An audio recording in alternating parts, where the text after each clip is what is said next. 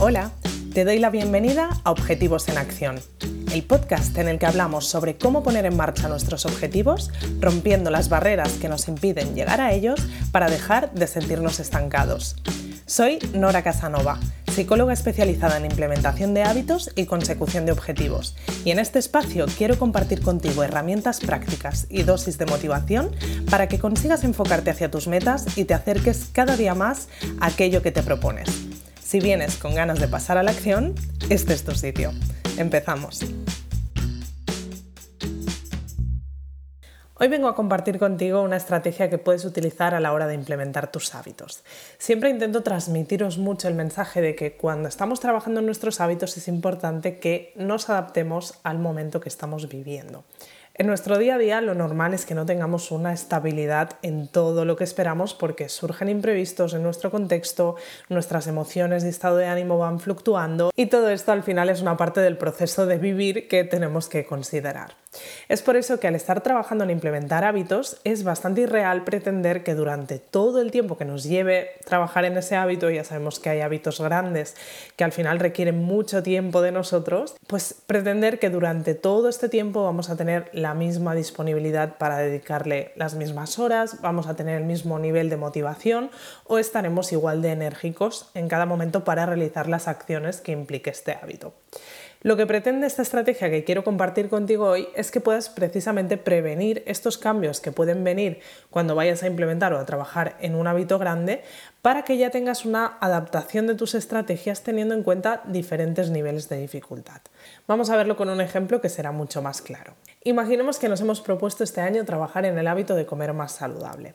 Para empezar, ya sabemos que cuando nos encontramos con un hábito grande por delante, es recomendable dividirlo en mini hábitos o mini acciones en las que vayamos a ir trabajando para acabar implementando este hábito. Así que vamos a definir algunas pequeñas acciones o mini hábitos que podríamos considerar al trabajar en este hábito más grande. Por ejemplo, imaginemos que para comer más saludable nos proponemos comer una pieza de verdura en todas las comidas, organizar nuestro menú semanal para hacernos más llevaderas las decisiones del día a día, dejar los refrescos para momentos puntuales y beber agua en todas las comidas, dejar de comprar comidas estrella para tener en casa y solo comprarlas cuando las vaya a consumir porque realmente me apetecen y cambiar nuestro desayuno por una opción más saludable y nutritiva. Vamos a centrarnos en estos cinco mini hábitos solo, podríamos alargarnos a algunos más porque es verdad que comer saludable es un hábito grande, pero vamos a quedarnos con este ejemplo para verlo de forma más clara. Entonces, una vez tenemos el hábito definido y tenemos estos mini hábitos también definidos, lo que podemos hacer es establecer diferentes niveles de aplicación de este hábito que podremos ir eligiendo en base a cómo estemos en cada momento de nuestra vida. Siempre comparo el tema de los niveles de los hábitos con los niveles de videojuegos. Imagina que estás empezando a jugar a un videojuego de estos en los que tienes que matar a un monstruo ¿no? y tienes diferentes pantallas eh, que tienen diferente nivel, ¿no? Tienes pantallas de nivel fácil o principiante, pantallas de nivel medio y pantallas de nivel experto. Bueno, lo normal es que si estás empezando a jugar y no tienes demasiada experiencia, empieces por esas pantallas de nivel fácil para poder tener alguna opción de ir avanzando en el juego. Si una vez te has pasado algunas pantallas, tu personaje está bajo mínimos de energía porque viene con un cúmulo de pantallas en las que le han ido machacando, pues lo normal es que puedas seguir intentando esas pantallas de vía fácil. Pero en cambio, si tu personaje está en plena forma, puede que te aventures a por las pantallas de un nivel medio o de ese nivel así más normal. Y de repente, si tu personaje consigue un superpoder que le da energía infinita, quizá te plantees ir a por las pantallas de nivel experto o esas pantallas que sean un poco más complicadas. Esto es simplemente una analogía para que podamos entender el tema de los niveles en función de cómo estamos nosotros y del contexto, pero vamos a trasladar esto al tema de los hábitos. Nuestro nivel normal va a ser el nivel que nos puede acompañar en el día a día al ir a por este hábito cuando ya llevamos cierto rodaje con él, ¿no? Ya llevamos un tiempo, hemos empezado a implementar ese hábito y vamos aplicando esas premisas que nos hemos marcado y que hemos decidido que van a ser los mini hábitos que van a marcar nuestro camino para llegar a implementar ese hábito más grande que era comer más saludable. Cuando estamos en este nivel nos podemos ir proponiendo cumplir con todas estas premisas, aunque para llegar hasta aquí las podemos haber ido añadiendo poco a poco. Vale, hasta aquí bien.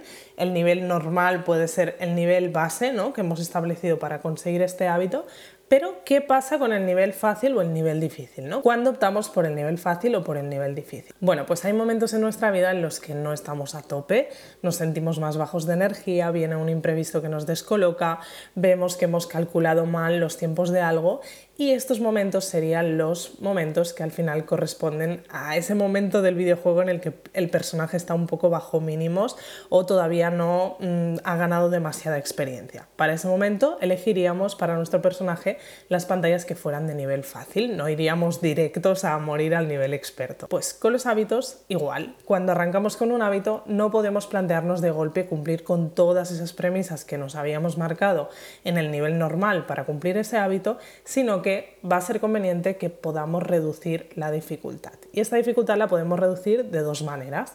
O bien reduciendo el número de premisas que nos proponemos cumplir, ¿no? Nosotros hemos marcado cinco premisas distintas de mini hábitos con el nivel normal, pues a lo mejor con el nivel fácil nos podríamos marcar solo tres. Otra manera de reducir esa dificultad es haciendo más pequeñas esas premisas, haciéndolas menos exigentes o haciendo que nos requieran menos esfuerzo. Por ejemplo, en el mini hábito de comer una pieza de verdura en cada una de las comidas, nos podríamos proponer para el nivel fácil comer una pieza de verdura al menos en la comida o en la cena, ¿no? Elegir una de las dos opciones.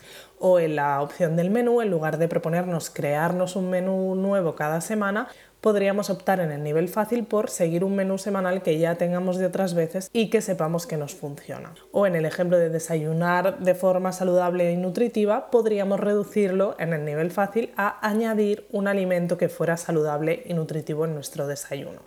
De esta manera estaremos modificando un poquito las premisas que hemos establecido en el nivel normal y estaremos estableciendo unas normas, entre comillas, que van a marcar ese nivel fácil o ese nivel de mínimos, ¿no? Para esos días en los que, pues lo que decíamos, estemos más bajos de energía, menos motivados y demás. De esta forma no estaremos dejando nuestro hábito abandonado, pero lo estaremos aplicando en un nivel más fácil y menos exigente que el nivel normal. ¿Cuándo vamos al nivel experto? Bueno, normalmente el nivel experto lo elegimos cuando ya llevamos mucho tiempo con el hábito y queremos seguir avanzando y retarnos a añadir cosas nuevas o bien cuando estamos en una racha en la que pues al contrario que en el nivel mínimo, ¿no? Estamos mucho más enérgicos o motivados de lo normal. En estos momentos podemos tener nuestro nivel experto ahí preparado para aplicarlo en este hábito en el que vamos a poder tirar un poquito más de nosotros mismos. En nuestro ejemplo podríamos modificar algunas premisas y no solo, por ejemplo, organizarnos el menú semanal como teníamos eh, propuesto, sino añadir dos recetas nuevas y saludables a ese menú. O no solamente no comprar comidas estrella para tenerlas en casa y comerlas cuando nos apetezca, sino reducir el número de comidas estrella que hacemos a la semana. Por ejemplo, me propongo esta semana hacer un máximo de dos comidas estrella. O, por ejemplo, en lugar de proponernos comer una pieza de verdura en todas las comidas, intentar hacer un plato al día que consista en su mayoría de verduras. Así estaremos cogiendo esas premisas que teníamos en el modo normal y les estaremos añadiendo un pelín más de exigencia que nos pueden permitir pues, ese punto de reto cuando estemos más motivados, con más energía y demás. De esta forma llevaremos el hábito un poco más allá y experimentaremos con un nivel que nos estará retando un poco. La idea de este ejercicio es que cuando vayas a definir un hábito grande en el que te quieras poner a trabajar, hagas este desglose previo y puedas marcar algunas diferencias en base a estos tres niveles diferentes. Tener ya esto pensado y tener estas premisas para cada uno de los niveles te va a servir para que cuando estés en tu día a día, cuando estés en una racha que venga de repente y que requiera más o menos de ti, ya tendrás pensado y establecido qué es lo que tienes que hacer para no dejar de lado ese hábito y estarlo adaptando a ti de forma que podrás cumplir con él de forma mucho más realista. Como ejercicio de la semana te propongo que elijas uno de los hábitos en los que estés trabajando y hagas este ejercicio de desglose adaptándolo a los tres niveles. Si te parece un ejercicio demasiado largo o elaborado, te animo a que al menos hagas el nivel fácil, porque eh, con ese nivel ya vas a poder empezar a disfrutar de las ventajas de este ejercicio, sobre todo en esos momentos en los que estés más bajito de ánimos, porque no va a ser lo mismo bajar el nivel de tu hábito sin preocuparte porque está todo pensado de forma estratégica que hacerlo simplemente porque ves que no estás llegando y sintiéndote como peor contigo mismo por estar aflojando. Cuando aflojamos, pero lo hemos hecho de forma pensada, al final nos sentimos mejor porque entendemos que forma parte de toda una estrategia global que ya hemos tenido en cuenta. Así que te dejo con esto y nos vemos en el próximo episodio. Gracias por escuchar este episodio de Objetivos en Acción. Si quieres seguir trabajando en tus objetivos y sobre todo ponerte en marcha con ellos, te espero en noracasanova.com donde podrás suscribirte a Objetivos Comunes, la comunidad en la que trabajar en tus metas como nunca lo has hecho antes. Nos vemos en el próximo episodio.